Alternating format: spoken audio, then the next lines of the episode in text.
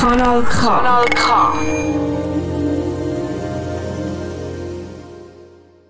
Bei aller Liebe, bei aller Liebe. Bei aller Liebe. Bei aller Liebe, darüber müssen wir reden. Bei aller Liebe. Bei aller Liebe. Wir müssen reden. Und jetzt bin ich wieder allein. Diesen Satz habe ich gerade kürzlich von einer guten Freundin gehört. Ihr Freund hat sich von ihr getrennt. Ja, und das Gefühl kennen auch viele nach einer Trennung, dass man scheinbar wieder recht alleine dasteht. Und gleichzeitig ist man ja auch nach einer Trennung nicht allein. Man hat Freundinnen, Freunde, Familie. Gleichzeitig äh, wird es nicht als gleichwertig angeschaut. Man hat das Gefühl, die Liebesbeziehung ist wie die höchste Hierarchie und wenn die wegfällt, ist wirklich massiv etwas weg.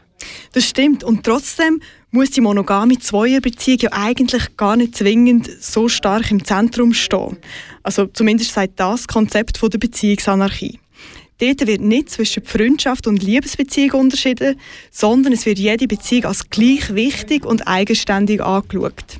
Und in dem Sinn ist man nicht allein nach einer Trennung von einer Liebesbeziehung, sondern man hat einfach eine Beziehung weniger in einem ganzen Netz von Beziehungen. Genau, und über das Konzept, also eben ein gleichwertiges Netz von Beziehungen, auch Beziehungsanarchie genannt, reden wir in der heutigen Sendung. Livia, du hast nicht nur einen Gast, sondern du hast drei mitgebracht. Genau, es sind Jonas, Danina und Rehana. Sie bezeichnen sich als BeziehungsanarchistInnen und setzen sich auch aktiv für eine größere Vielfalt von Liebe, Sexualität und Beziehungen ein. Ich rede heute mit Ihnen darüber, was es für Sie heisst, beziehungsanarchistisch zu leben. Ihr hört bei aller Liebe. Ein Mick für euch sind übrigens die Monika. Und Livia. Und bevor das Livia jetzt mit unseren Gästen redet, hören wir noch Dinero von La Nefera.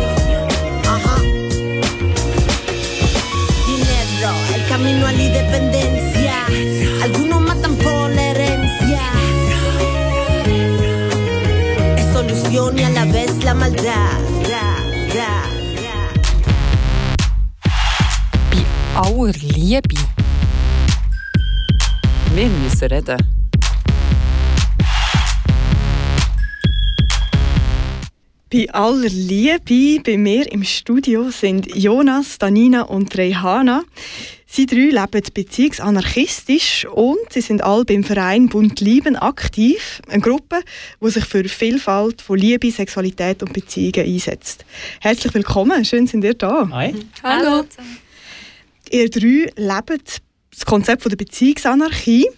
Ähm, eben in der Beziehungsanarchie verzichten wir eigentlich auf herkömmliche Labels, äh, wie eben Freundschaft oder Liebesbeziehung.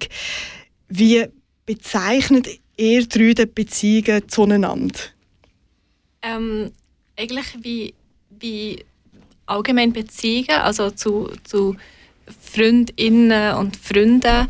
Ähm, wir haben Beziehungen untereinander, aber das Wort Beziehung bedeutet eigentlich noch nicht viel. Nachher ähm, ist mit jedem Mensch wieder etwas anderes, was das Wort Beziehung genau bedeutet.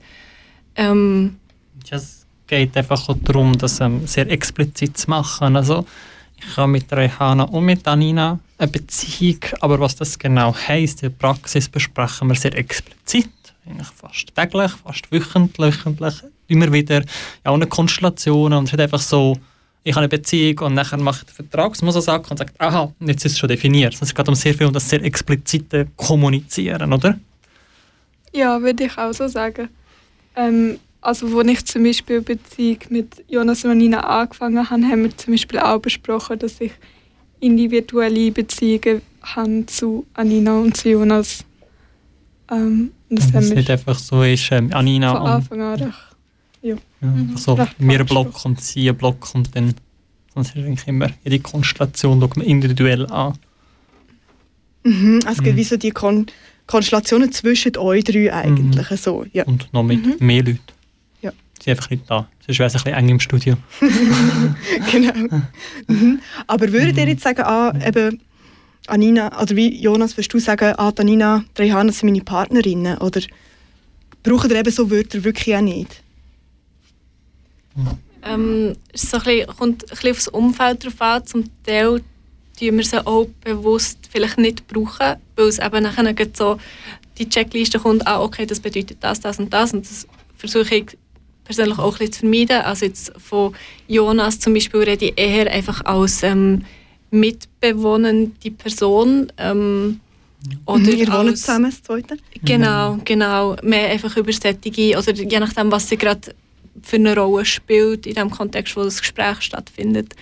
Ähm, ja. ja, und eben die Umwelt, die so aware auf die Themen sind, kann man so ganz explizit sagen. sagen mit Anina habe ich das, wo ich zusammen, mit Rehana wo ich nicht zusammen, die Beziehung von Rehana und Jonas ist so und so.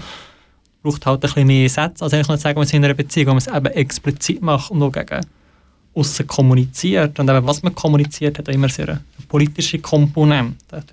Du, du das ein bisschen erläutern, du, Hanna, was wir meinen.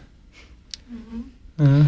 Also es kommt auch ein bisschen darauf an, je nachdem rede ich auch einfach von, von, jetzt von Rehana als gute Freundin, weil wir vielleicht auch nicht mit allem auseinandersetzen, wenn ich jetzt alles müsste erklären müsste. Und was du noch angesprochen hast, wegen der politischen Komponente, ähm, ja, aber wenn ich, wenn ich jetzt das würde wie sagen genau, wie es ist, halt, braucht es recht viel Aufklärungsarbeit auch ähm, wieso dass ich jetzt ähm, Rehana so labeln oder wieso dass ich Jonas so labeln und ähm, was das eben, dass es für mich nicht mit dem ähm, ganz klaren Katalog übereinstimmt.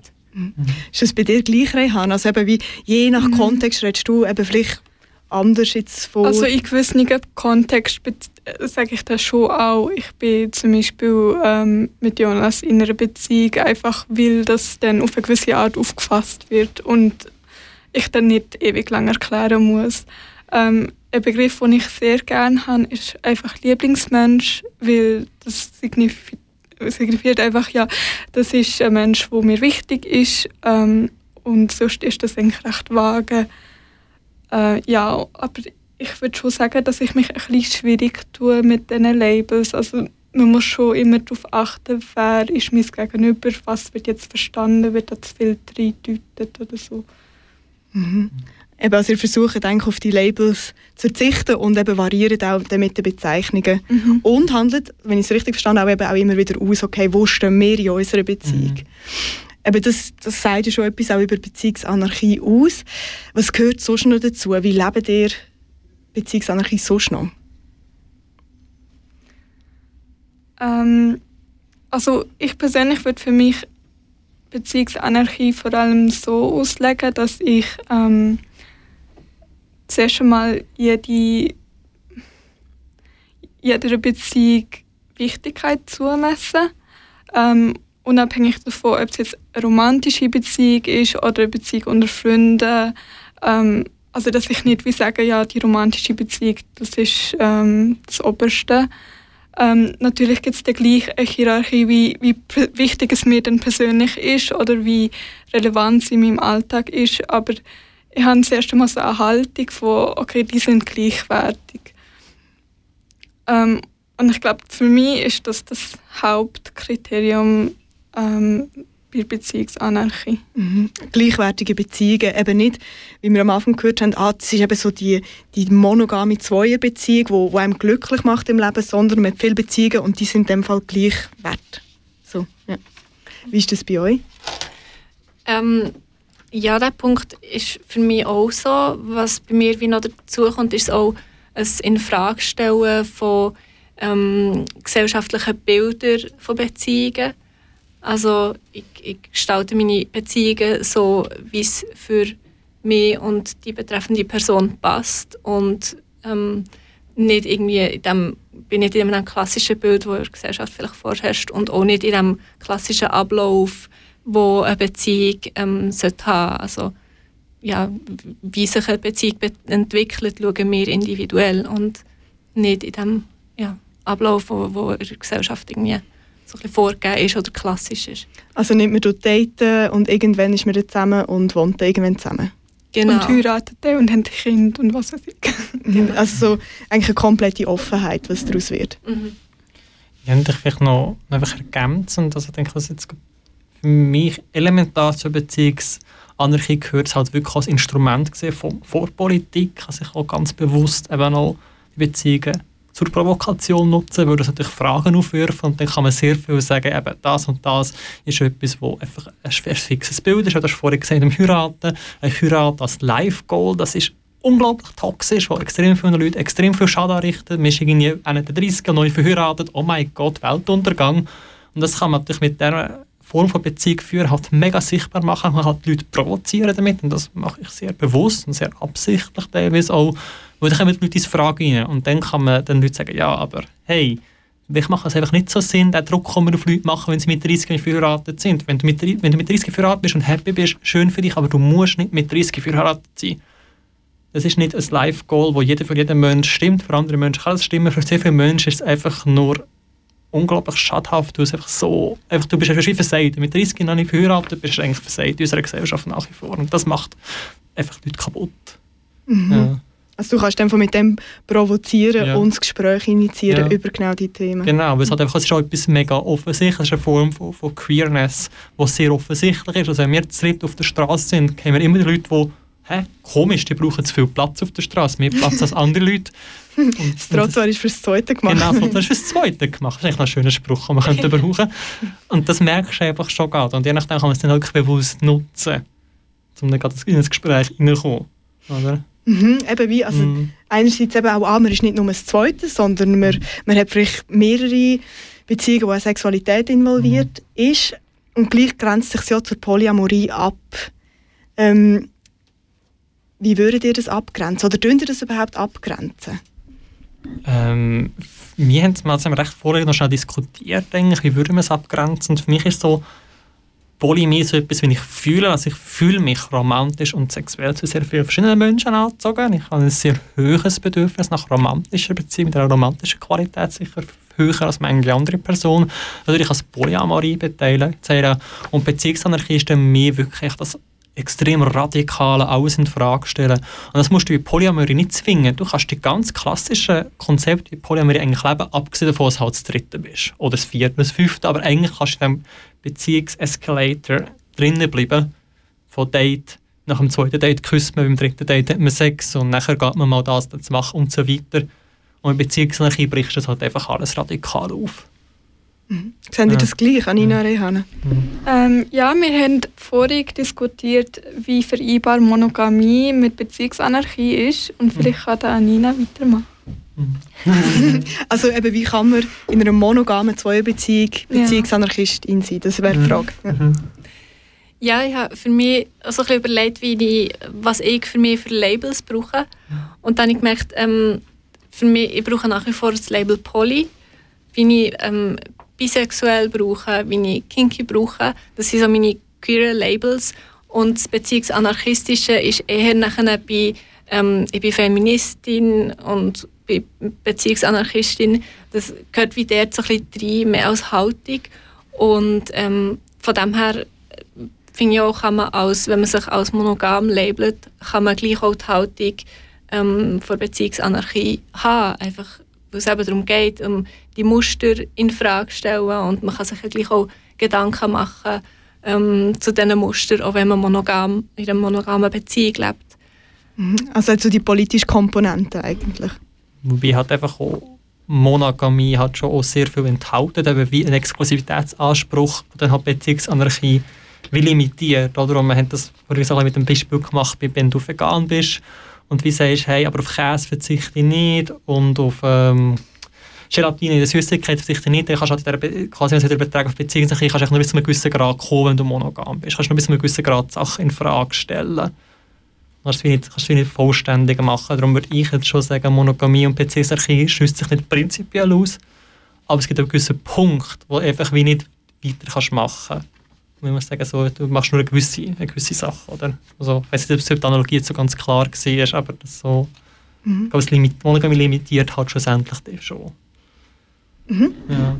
Wir stecken schon mal in der Diskussion drin, genau. Also da ist in dem Fall das ist auch eben offen für Diskussion, eben wie, und auch Monogamie, wo in dem Fall mit Besitzanspruch und Exklusivität einhergeht sozusagen. Genau, also wir sind voll drin, aber gehen vielleicht noch einen Schritt zurück. Ihr habt ja auch irgendwann ist ja das Thema in eurem Leben aufgekommen. Wie, wie sind ihr denn zu, zu dieser Beziehungsanarchie gekommen? Wie, wie sind ihr mit dem in Kontakt gekommen, vielleicht Rehan? Äh, also ich habe das Wort nicht kennt, bis ich Jonas und Anina getroffen habe. Ich würde aber schon sagen, dass das schon vorher eine meine Haltung war.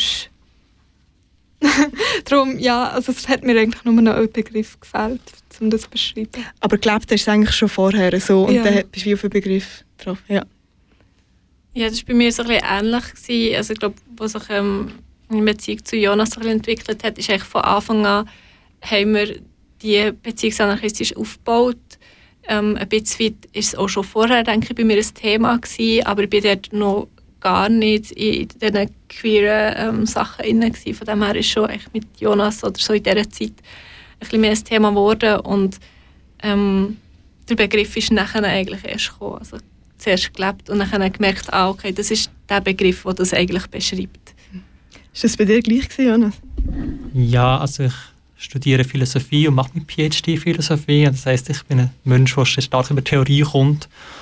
Und für mich ist es halt schon sehr schnell auch eine theoretische Auseinandersetzung gewesen. Also tatsächlich auch Arbeiten, die ich geschrieben habe, und da würde ich sagen, so, mir hat wahrscheinlich stärker über den Begriff angefangen, sich zuerst mal auseinandersetzen hey, mit, hey, was passiert eigentlich in Beziehungen und dann so ein bisschen merken, hey, da läuft extrem viel schief, mal ein bisschen googeln und dann merken, hey, okay, das ist mit diesen und diesen philosophischen Konzepten sehr kompatibel, das kann sich aus ethischen Überlegungen sehr, sehr gut rechtfertigen, also, wenn es darum geht, über Beziehungsanarchie Menschen wirklich absolut ernst nehmen, da können wir wieder Rückgriff auf Kant und so weiter machen. Also Menschen wirklich respektieren, ihre Würde respektieren, als Individuum annehmen und nicht einfach als Teil von einem gesellschaftlichen Konstrukt, sondern als Teil von einer Maschine, die einfach muss funktionieren. Und mir ist ein bisschen mehr diesen Weg zukommen und erst nachher so ein bisschen, okay, das stimmt nicht, aber wie mit meinen emotionalen Bedürfnissen, das ist für mich wie der zweite Schritt gewesen, es ist mich so eine, so eine Überzeugung gewesen. und du hast es ja vorhin gesagt, Anina, Poli so ein bisschen mehr als wie fühle ich mich, aber nachher Beziehungsnarchie wirklich als Haltung, ähnlich wie man sich als Feministin kann bezeichnen kann, kann man sich als Beziehungsnarchistin bezeichnen. Und mir kommt es ein bisschen wie aus dem raus.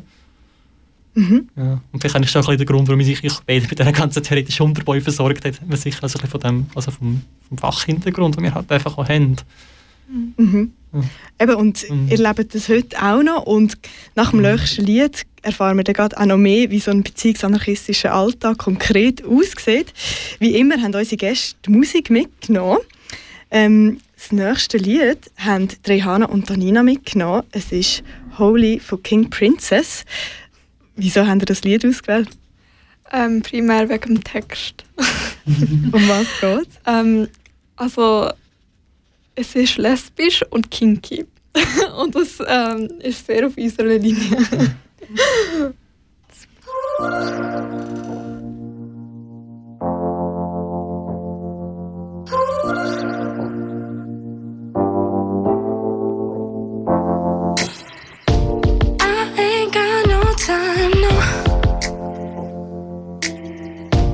When this day is done, got shit to run. I could make it for you.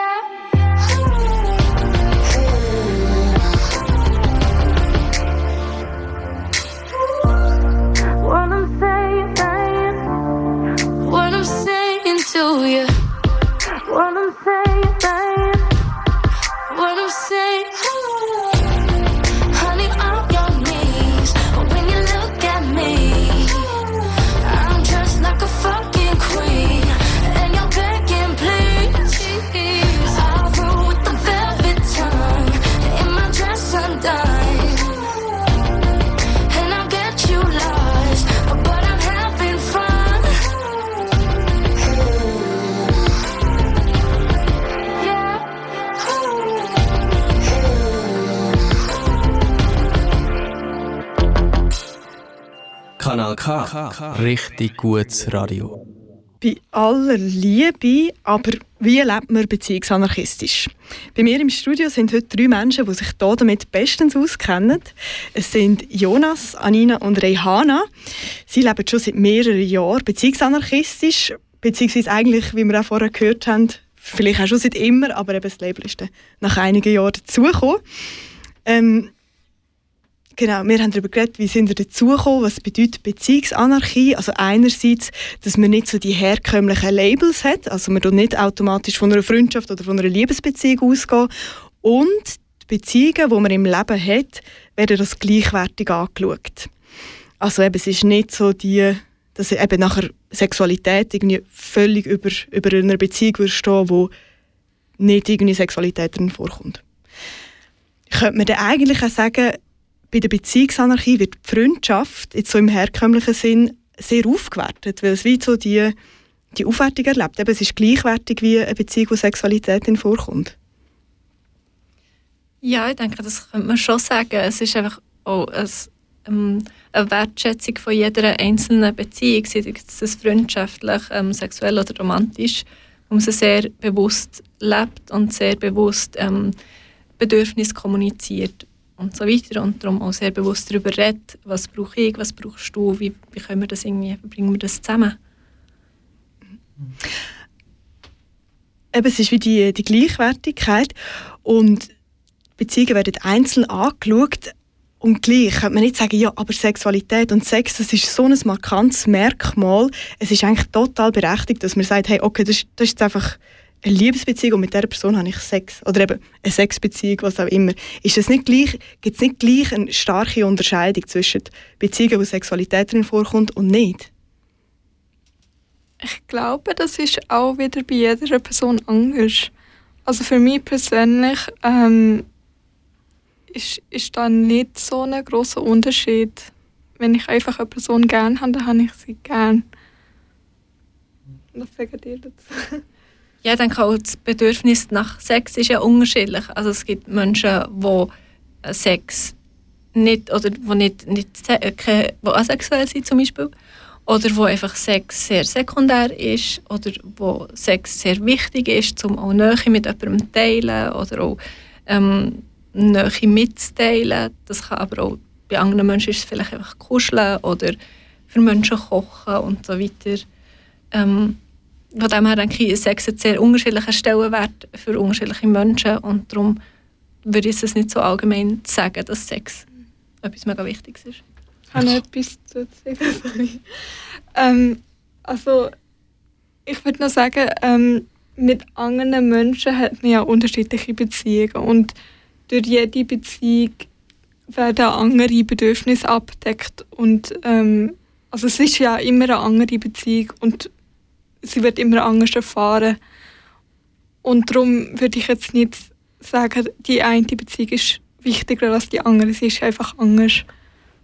Ich weiß nicht, vielleicht können wir sagen, wie es bei uns drei auch ist und es vielleicht okay ist. Also zwischen mir und Rechana ist die sexuelle Komponente viel, viel wichtiger und es ist einfach so, wir sind viel kompatibler als ich und Anina. Also wir sind recht auf dem genau gleichen Level beim BDSM, haben genau so die gleichen Kinks und so weiter, während ich und Anina viel weniger kompatibel sind und so ist irgendwie auch die Sexualität zwischen mir und Anina wie ein bisschen untergegangen. Also ich und Anina tun die physische Nähe, die wir brauchen, zum Zuneigung auszudrücken, auf viel weniger sexuelle Ebene ausdrücken zueinander, als ich und Rehana, wo wir halt einfach und Rehana haben manchmal einfach eine dreistündige Session, und mir und Anina viel kürzer einfach ist. Und ich denke, ich kann es schon noch ergänzen, was du vielleicht seit ein paar Monaten jetzt auch gefunden hast.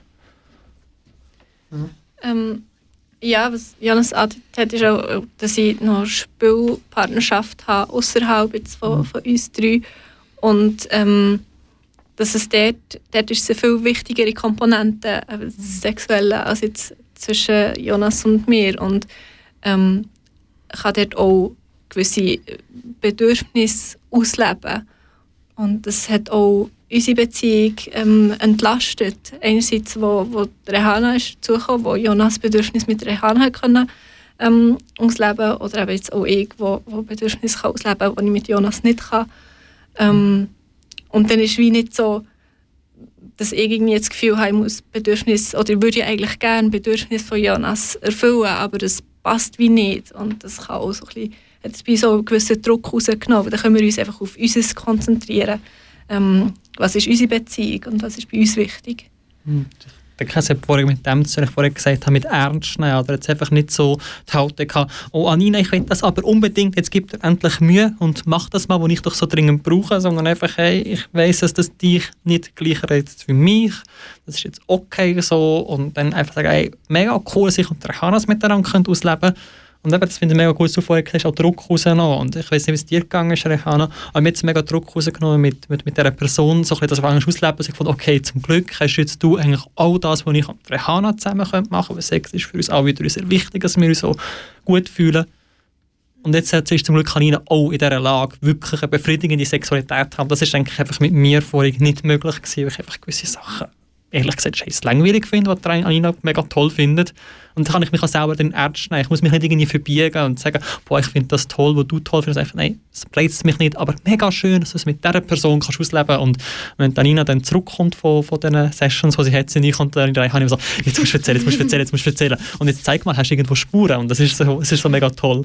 Mhm, Also dann, ja, da, das sieht man sehr gut eben wie, Mhm. also einerseits herausfinden, was sind die eigenen individuellen Bedürfnisse und das Mhm. nachher in dem Fall eben individuell zu den einzelnen Mhm.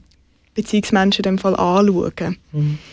Ähm, genau, eben dann hat man wie so die individuellen Beziehungen und gleich, das ist vielleicht auch eben so ein bisschen der Klassiker, der jetzt bei diesen Themen aufkommt, ist das Thema Eifersucht. Oder eben wie einerseits, ja klar, man sagt ja, eben, man hat individuelle Beziehungen und man kann nichts vergleichen, aber ist es nicht manchmal auch sehr schwierig, eben allen gerecht zu werden und auch nicht irgendwie da Angst haben, dass, dass man zu kurz kommt? Da ist Kommunikation einfach das A und O. Also wenn ähm, ich merke, ich komme gerade zu kurz ähm, mit der Beziehungszeit mit jemandem, dann muss ich das einfach ansprechen und dann müssen auch Jonas und Hanina schauen, dass, ähm, dass sie da denken und dass wir aufeinander Rücksicht nehmen.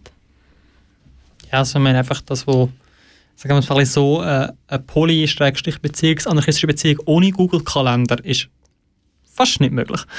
Und es hilft einfach extrem, weil du mit, mit diesen Dingen kannst synchronisieren Also ich sehe, man sieht einfach alle Termine, können alle Termine übereinander legen. Also ihr habt wie einen gemeinsamen Kalender. Ja, also man hat Zugriff auf alle Kalender voneinander. Und dann siehst du es halt einfach mega, mega gut, wo ist was und denke auch gewisse Planbarkeit ist halt auch mega wichtig. Also eben, du weißt jetzt schon, wenn du im April die, die, die Bezugsperson wieder siehst, weißt einfach so, wenn du so viele Leute musst koordinieren musst, du einfach ein bisschen Planbarkeit haben. Sonst gehen einfach einzelne Leute unter und vor allem gehen nachher die Leute unter, die am wenigsten laut sind. Und das muss, braucht schon sehr viel einfach auch Bereitschaft, immer daher hocken und sagen, hey, es dir gerade die Woche oder hast du die Woche irgendwie mehr Bedürfnisse, musst du dann spontan vorbeikommen. Wir haben auch, gewisse Sachen drin, ich komme dann rein, wo ich gleiche Wohnung, Rehane wohnt, einen halben Kilometer von uns entfernt. Dass man das irgendwie immer wieder miteinander muss, muss machen und wenn man halt eben so Tools einfach auch nutzt, wird es halt einfach sehr sichtbar, es ist dann sehr greifbar, es hat so eine Messbarkeit drin und man sieht, aha, wartet schnell zwischen letzten Termin und dem nächsten Termin sind 15 Tage, das ist ein bisschen viel oder ah, wir haben gesehen uns dreimal die Woche und das hilft einfach mega, das auf dem Schirm zu behalten und nicht untergehen. Ich, meine, eben, ich bin in einer Dissertation, berufstätig und so weiter, das ist sonst mega viel, was da rundum auch noch läuft. Also eigentlich so mit organisatorischen Tools dem vorbeugen, dass eben Zeit Mhm. ungleich verteilt Mhm. wird. Also, ja. Ja, oder also sie muss ja nicht komplett gleich verteilt sein, sondern einfach schauen, was, was sind Bedürfnisse. Aber die Treffen, die ich habe, die sind monatlich. Jetzt, ähm, mit Mhm. Jonas verbringe ich viel mehr Zeit, aber es sind halt unterschiedliche Bedürfnisse. Und wir zu dritt haben etwa wöchentlich ein Gespräch, wo wir schnell schauen, hey, wie sieht die nächste Woche aus? Hast du noch Bedürfnisse? Bräuchtest du mehr? Haben wir irgendwie Zeit? Können wir das einbauen? Ähm, Ja, aber es ist nicht nur zwischen uns drei. Also wir haben ein ganzes Freundesumfeld, das jetzt eben hier nicht im Studio ist, aber eigentlich uns noch auch dazugehört, wo halt wieder andere Beziehungen sind. Aber auch immer wieder die Frage hey, was ist gerade irgendwie? Und auch dort, äh, eben wirklich also wir haben jetzt irgendwie zum gemeinsamen Kochen haben wir in anderthalb Monaten abgemacht, es sind irgendwie sieben oder acht Personen, die nachher mitkochen. Und es braucht einfach die, die Vorlaufzeit, um alle so ein bisschen koordinieren, auch eben das Leben. Und ich wirklich einfach die Bereitschaft, das irgendwie zu machen. Und jetzt halt mit der Pandemie sowieso, wo alles noch aufwendiger geworden ist, denke ich, wenn das dann ein bisschen durch ist, ist es wieder einfacher möglich, auch ein spontan mal irgendwo, man sieht sich dann dort. Aber gerade jetzt ist es schon sehr wichtig. Und es ent- entlastet einfach auch, wenn man so ein bisschen weiss, aha, ich kann ja dann in einem Monat wieder das treffen oder in anderthalb Wochen sehen wir uns wieder in dieser Achterkonstellation oder in dieser, dieser Spielkonstellation. Ja. Mhm. Ja, man muss sich in dem Fall Mhm. organisieren und Rücksicht nehmen. Ähm, eben bei der Beziehungsanarchie geht es darum, eben auch keine Hierarchien zu haben. Ähm, ich habe mich noch gefragt, bezieht sich das auch auf Hierarchien innerhalb von der Beziehung? Also wenn, wenn es wie innerhalb von der Beziehung vielleicht Hierarchien entstehen durch, durch Geld, Privilegien etc., wie geht die Beziehungsanarchie mit solchen Hierarchien und Machtverhältnissen um? Also ein kurzer Disclaimer. ähm, Beziehungsanarchie heißt nicht, dass es keine Hierarchie innerhalb der Beziehungen gibt. Die darf es durchaus geben. Es darf, ähm, es muss einfach eine Hierarchie sein, wo man individuell festgelegt hat, wo man kommuniziert hat, wo man Bedürfnisse abgefragt hat und wo für, für einen selber und für sein Umfeld stimmt. Ähm, und es ist in dem Sinne Anarchie, dass einem gesellschaftliche Erwartungen nicht reinfunken. Danke. ja. Im Idealfall nehme ich an, aber geht das immer? Fühlt man sich nicht manchmal selber dabei? Ah, Im Idealfall. Ja, aber dann geht es eben gerade darum, dass man es reflektiert. Also wir haben eben, bevor wir jetzt das Gespräch angefangen haben, habe ich gesagt, hey, ich werde von uns drei wahrscheinlich schnell am meisten reden. Schauen wir schnell, wie wir das Mikrofon anordnen, dass wir einfach so, so Zeug haben. Und das ist genau das, was wir machen, auch schnell reflektieren. Wir haben Dynamiken untereinander. Ich bin einfach am schnellsten, die Person am schnellsten redet, Normalfall. Also schauen wir doch schnell, irgendwie, wie wir das machen. Und dann genau so kann man mit dem einfach umgehen. mit, mit Sachen, mit Privilegien, mit Formen, wo man immer sozialisiert worden ist. Und sich das bewusst machen, oder? Ja, Mhm. also so ein zu Ihrer Frage konkret, ja, die, die Hierarchien innerhalb von Beziehungen, die gibt es, die sind real Mhm. und ich glaube, die, die gibt es überall. Aber wie echt bei all diesen Mhm. Themen, wir reden darüber und das sehr explizit und je nachdem auch mit, mit Leuten außerhalb der Beziehung nehmen wir schnell Rücksprache. Hey, das, was wir jetzt innerhalb der Beziehung besprochen haben, macht das irgendwie Sinn oder haben wir irgendwie da komische Dynamiken drin? Einfach auch zum so uns ein bisschen rückversichern, je nachdem, wenn es ein bisschen heiklere Themen sind. Ähm, aber ja, grundsätzlich darüber reden und, und schauen, was, was stimmt für uns, wie finden wir uns. Viel reden, das machen wir auch in dieser Stunde. Jetzt lassen wir aber zuerst noch ein Stück Musik, bevor wir nachher eben noch weiter über euren Alltag und auch euren Aktivismus reden. Ähm, das nächste Lied hat Jonas und Rehana mitgenommen. Ich glaube, ich lasse euch den Titel noch sagen. Was habt ihr mitgebracht? Äh, von Ginger und ich kann den Titel immer nicht richtig aussprechen. Pisces, Pisces. Ah, Pisces. Pisces, genau. und es ist auch, ähm, ich weiß etwas, was mir seit Jahren fehlt, ist jemand, der mir die Leidenschaft für, für Metal ist, für Metalcore teilt. Und das ist so das Lied, das ich der Hannah zeigt und sie, ah, das ist noch cool, das gefällt mir. Und ich hoffe jetzt, dass es den Leuten auch gefällt und gefunden, das passt für unsere Beziehung und auch schon mal, wie man das Bedürfnis mit jemandem kann decken kann, vielleicht was jetzt nicht deckt hat. Ja. Mhm.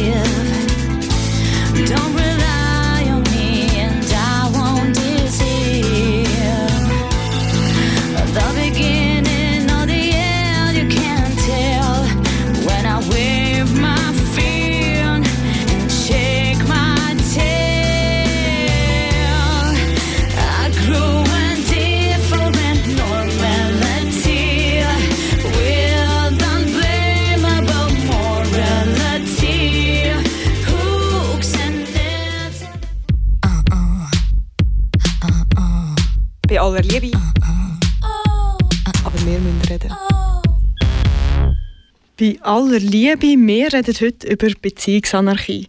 Mit Jonas, Anina und Rehana rede ich darüber, wie es ist, Beziehungen nicht zu labeln und Normen in Bezug auf Beziehungen zu hinterfragen und eben nicht einfach am Mr. oder der Mrs. One hinterher zu jagen. ähm, wir haben eben vorher darüber geredet, wir haben Beispiele gehört, wie, wie das eure Sexualität beeinflusst, wie ihr Beziehungen lebt. Ähm, könnt ihr vielleicht noch mehr erzählen, in welchem Lebensbereich beeinflusst euch Beziehungsanarchie oder auch die beziehungsanarchistischen Beziehungen, die ihr lebt, wie wird das noch beeinflusst? Also so ganz konkret kann man zum Beispiel das Beispiel machen, dass wir ein zusätzliches Bett in unserer Wohnung haben. Und das nicht einfach in einem Abstellkämmerchen, sondern wirklich einfach ein Zimmer, wo wir noch, wo Jonas zum Beispiel jemanden treffen kann oder ich noch jemanden treffen kann und das nicht im Schlafzimmer ist, beziehungsweise dass wir einfach zwei Bett haben in der Wohnung. Das wäre so ein ganz konkretes Beispiel. Ähm, den Kalender haben wir erwähnt. Unsere diversen Gruppenchats können wir erwähnen. Also zum Beispiel, wenn wir jemanden zum Nacht einladen, ähm, eine befreundete Person und der Partnermensch von der Person auch eingeladen ist, dann ist für uns klar, wir machen eine Gruppe, wo alle Personen drin sind. Also der Partnermensch ist nicht einfach mitgemeint, sondern wird auch explizit eingeladen. Ähm, das ist etwas, was uns recht wichtig ist. Ja, das sind so ganz konkrete Beispiele.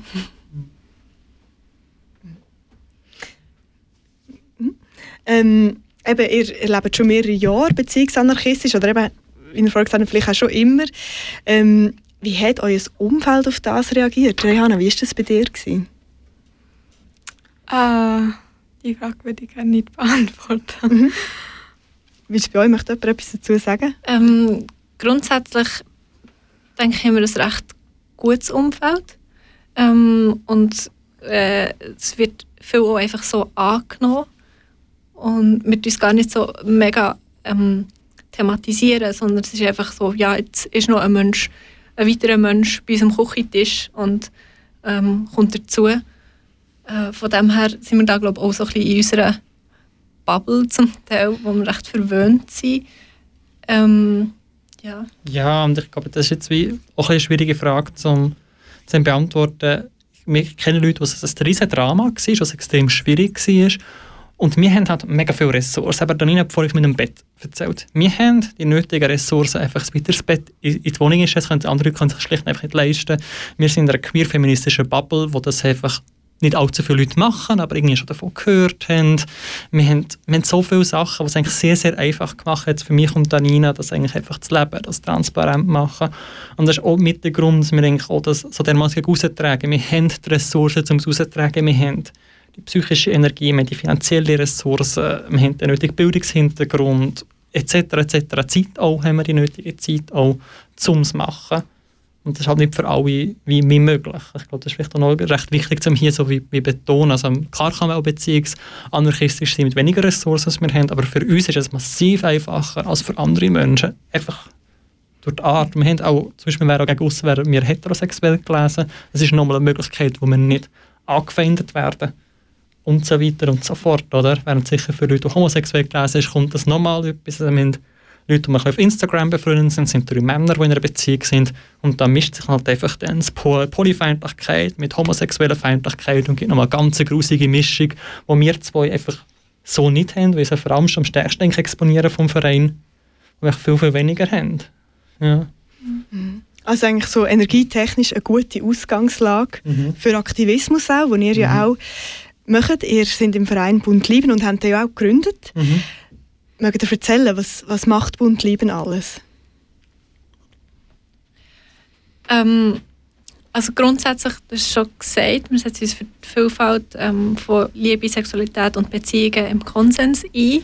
Ähm, angefangen hat es mit einem Vorleseprojekt, also wo einfach Leute sind zusammengekommen und sie Geschichten vorgelesen wurden, wo ähm, zum Beispiel Polymenschen sind vorgekommen, Kinky-Menschen sind vorgekommen, ich weiß gar nicht mehr, was alles für Labels, aber auch diverse. Und dort ist es uns wichtig, dass es nicht irgendwie mega so ein so eine Theorie-Event wird, sondern einfach werden ganz normale Liebesgeschichten erzählt mit Menschen, die vielleicht ein bisschen, ähm, andere, die diverseste Labels haben. Das ist so ein bisschen, dort ist es entstanden. Wir haben gemerkt, es macht Spass und es kommt an. Und dann haben wir dann weitergemacht.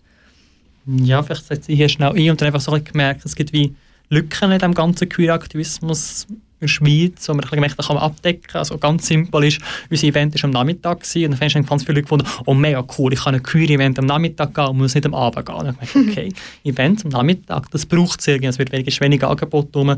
Aber ich gemerkt, dass eben gerade die beziehungsanarchistische Polythema und BDSM sehr wenig abdeckt wird. Darum machen wir so sehr explizit in unserem Ding, aber einfach auch wenig gemacht wird, was gesamt irgendwie zeigt, hey, es hat ganz viele verbindende Sachen untereinander, die eigentlich die gleichen Oppressionsstrukturen darauf wirken, die eigentlich alle queeren Menschen betreffen und auch Leute, die nicht queer sind, die einfach immer in Pfust, wie sie Sex haben, wie sie Beziehungen sollen leben. Und dort setzen wir jetzt eigentlich auch sehr stark ein. Jetzt sind wir eigentlich auch gerade am Kontakt suchen mit PolitikerInnen, zu sagen, hey, wo können wir irgendwie auf einer größeren Ebene ansetzen, anstatt einfach nur die Ehe ein bisschen öffnen für ein bisschen mehr Leute. Das ist eigentlich ein, ein, ein tiny step. Da können wir mal ganz fundamental anfangen darüber reden, dass die Leute eigentlich extrem eingeschränkt sind, wie sie haben. Und denke, viele Leute sagen, ich bin doch gar nicht eingeschränkt. Und denk mal, denk mal ein bisschen darüber nach, wie viele Bilder gibt es schon, wenn du ins Fernsehen reingehst, wo dir ganz genau sagen, eben, wie du musst deine Beziehung führen und wenn du gefälligst unglücklich sollst sein, du hast am Anfang das Beispiel gemacht mit einer Trennung, also diese Katastrophe. Klar ist eine Trennung emotional mega schwierig. Aber kann auch, auch, es kann auch etwas anderes sein. Ich kann sagen, hey, ich habe irgendwie gelernt, meine Bedürfnisse richtig zu erkennen und darum habe ich mich getrennt. Es kann auch etwas Positives sein, Trennung, die sicher am Anfang wehtut und schlimm ist, aber dann will ich sagen, hey, ich kann nicht zu mir selber stehen. Und gerade solche Stories möchte ich viel mehr erzählen oder den Leuten Mut machen, hey, du darfst auch Schluss machen, wenn du nicht glücklich bist. Mhm. Und das darfst du auch machen, wenn du 40 oder 50 oder 60 bist, darfst du dich immer noch trennen. Mhm. Ja. Also das Loslösen von diesen gesellschaftlichen mhm. Bildern in Bezug auf auch eben Liebe, Sex, mhm. Sexualität und damit verbunden das Glück, wo, mhm. wo einem versprochen wird. Ähm, eben, ja, das sind Themen, wo ihr, ihr euch mega engagiert. Warum? Jetzt könnte man ja sagen, eben, ihr habt euer Gästebett, tipptopp, euch geht's gut. Wieso, wieso noch der Aktivismus? Ist uns wie mega wichtig, auch so ein bisschen aus der Beziehungsanarchie heraus, aber auch ja, allgemein persönlich, wir haben die Ressourcen und dann wollen wir das nicht einfach ähm, für uns und jetzt können wir zurücklehnen und alles ist gut, sondern wir haben Ressourcen, um mehr zu machen, um auch Leuten zu helfen, um Sachen sichtbar zu machen. Und da ist es auch mega wichtig, die Ressourcen zu nutzen und einzusetzen. Ich denke, es kommt wirklich so eine Grundhaltung aus, dass wir Leute, die in der Schweiz leben, haben so viele Ressourcen, haben so viel Geld, habe eine sehr hohe Ausbildung inzwischen. Ich habe so viel Macht in dieser Gesellschaft und ich finde es echt verwerflich, die nicht einzusetzen. Es muss jetzt nicht zwingend das Thema sein, das ist ein Thema, das jetzt mega brennen. Andere Leute sind beim Klimastreik, wieder andere Leute haben sich jetzt bei dem No-Frontex-Referendum ähm, einsetzen Ich finde, das ist mega eigentlich auch eine Pflicht vom Individuum, das wo das kann und wo gemerkt, wo das kann. Es gibt Leute, die einfach nicht schlicht nicht die Ressourcen haben und da würde ich auch niemand dafür verurteilen, aber ich habe persönlich sehr Mühe damit, nicht aktiv zu werden in dieser Gesellschaft, wenn wir so viele Ressourcen haben, wie wir uns eigentlich zur Verfügung stehen. Ja. Mhm. Was sind konkrete Veränderungen, wo ihr findet, hey, das, da müsste jetzt sich etwas verändern? Ähm, etwas ist zum Beispiel die Weiterbildung von Fachpersonen zum Beispiel medizinische Fachpersonen, aber nicht nur. Also das ähm, fängt die Schule an bei Sexualkunde, dass dort einfach noch ein bisschen, die noch ein bisschen breiter stattfindet, dass sie überhaupt stattfindet, dass sie auf eine gesunde Art stattfindet, aber es geht dann auch viel weiter. Also aber in, in Arztpraxis als konkretes Beispiel. Das ist, ich glaube, erzählen, was ich ja. selber erlebt habe. Also ähm, ich war jetzt in der Arztpraxis und dann hatte ich ähm, eine Verletzung äh, beim Gesäß. Gehabt. Dann haben wir das schnell so ein diskutiert und es ist dieser Person überhaupt nicht in den Sinn gekommen, irgendwie darauf zu denken, dass mein Gesäß noch für etwas anderes könnte sein als Ausscheidung. Also ich habe überhaupt nicht den Raum bekommen, um zu fragen, ja, könnte das jetzt bei Analsex ein Problem sein oder nicht? Das, das ist dieser Person null im Kopf gewesen. Und das finde ich eine Katastrophe. Ich habe jetzt eine Ausbildung in Medizin hinter uns, ich bin Fachperson gesund, ich kann mir das alles zusammenreimen, ich weiß, wie man Google benutzt, etc., etc., aber für andere Leute ist es so wichtig, dass man einfach einen Raum schafft, wo die Person fragt, haben sie sonst noch Fragen, ist es vielleicht für ihre Sexualität wichtig, dass man kurz etwas besprechen, brauchen sie vielleicht ein anderes Gleitmittel, whatever. Aber das muss dieser Person in den Sinn kommen. Das finde ich eine Fachperson verantwortlich, das wirklich zu öffnen. Und das ist eigentlich etwas, was mich mega motiviert und das ist einfach etwas, was nicht ein individuelles Problem ist. Das ist ein Problem auf einer politischen Ebene. Und wenn wir sagen, hey, hier braucht es verbindliche Fortbildungen, hier braucht es wie Fortbildung Universitäten, wo auch ein Staat auch zahlt, den Leuten auch Nachschulungen gibt. Und das ist sicher ein Thema von vielen. Vielleicht, vielleicht noch, etwas, noch etwas anderes ist sicher, wie kann man Beziehungen rechtlich absichern. Also ich und Anina sind gerade an einem Konkubinatsvertrag dran, wo man sich gewisse Sachen absichern wenn man halt eben zusammen wohnen kann. Es ist furchtbar. Es ist unglaublich mühsam.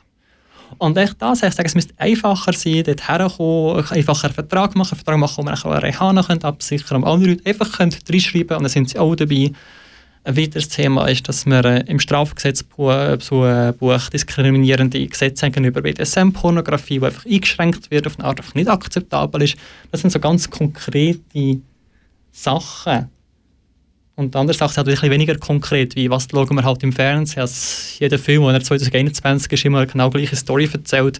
Jetzt sind es vielleicht ein bisschen mehr Queer Story dabei, aber eigentlich ist es immer noch Boy meets Girl und Happy, happy Forever, oder? Mhm. Ja. Mhm. Haben? Die, ja, ja.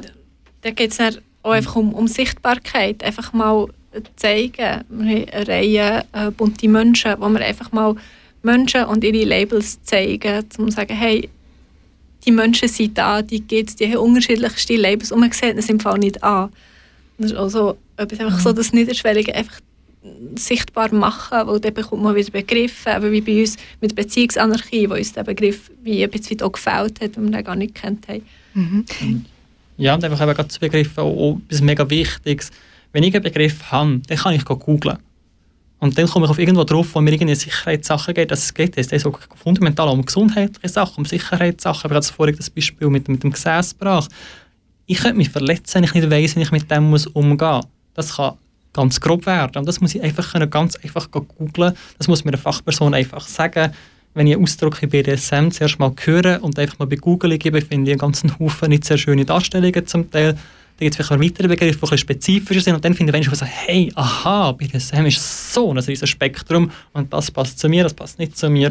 Einfach das den Leuten zugänglich machen, das ist extrem wichtig.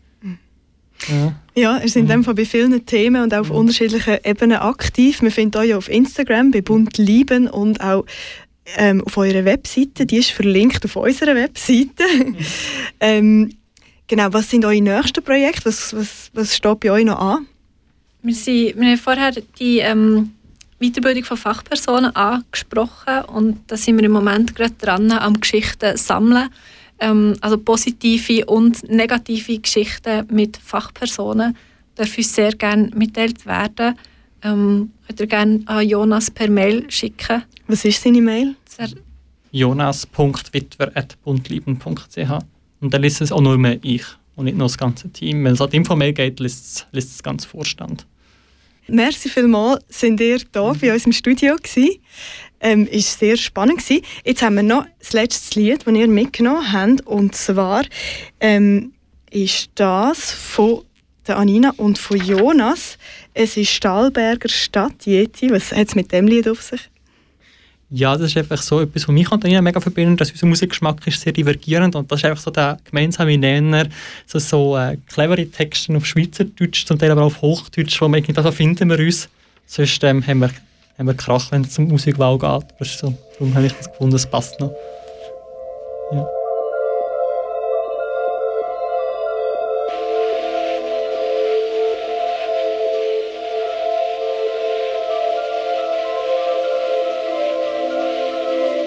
Man hat ihn kennt im Quartier und seine komischen Ideen. Man hat ihn irgendwie gern gehabt für seine Spleens und Theorien. Und darum sind auch die meisten gekommen und haben noch Bohlen gebracht und Kuchen. Zu dieser Versammlung in seiner Stube, wo noch Leute gesucht hat zum Suchen. Weil irgendwo muss er sein.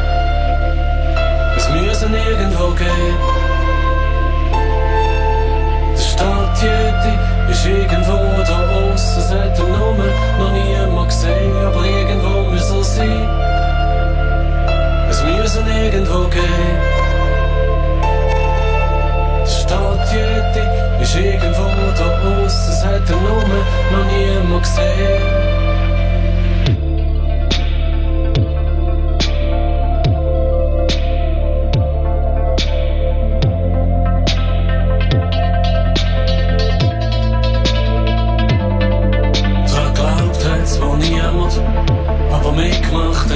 Haben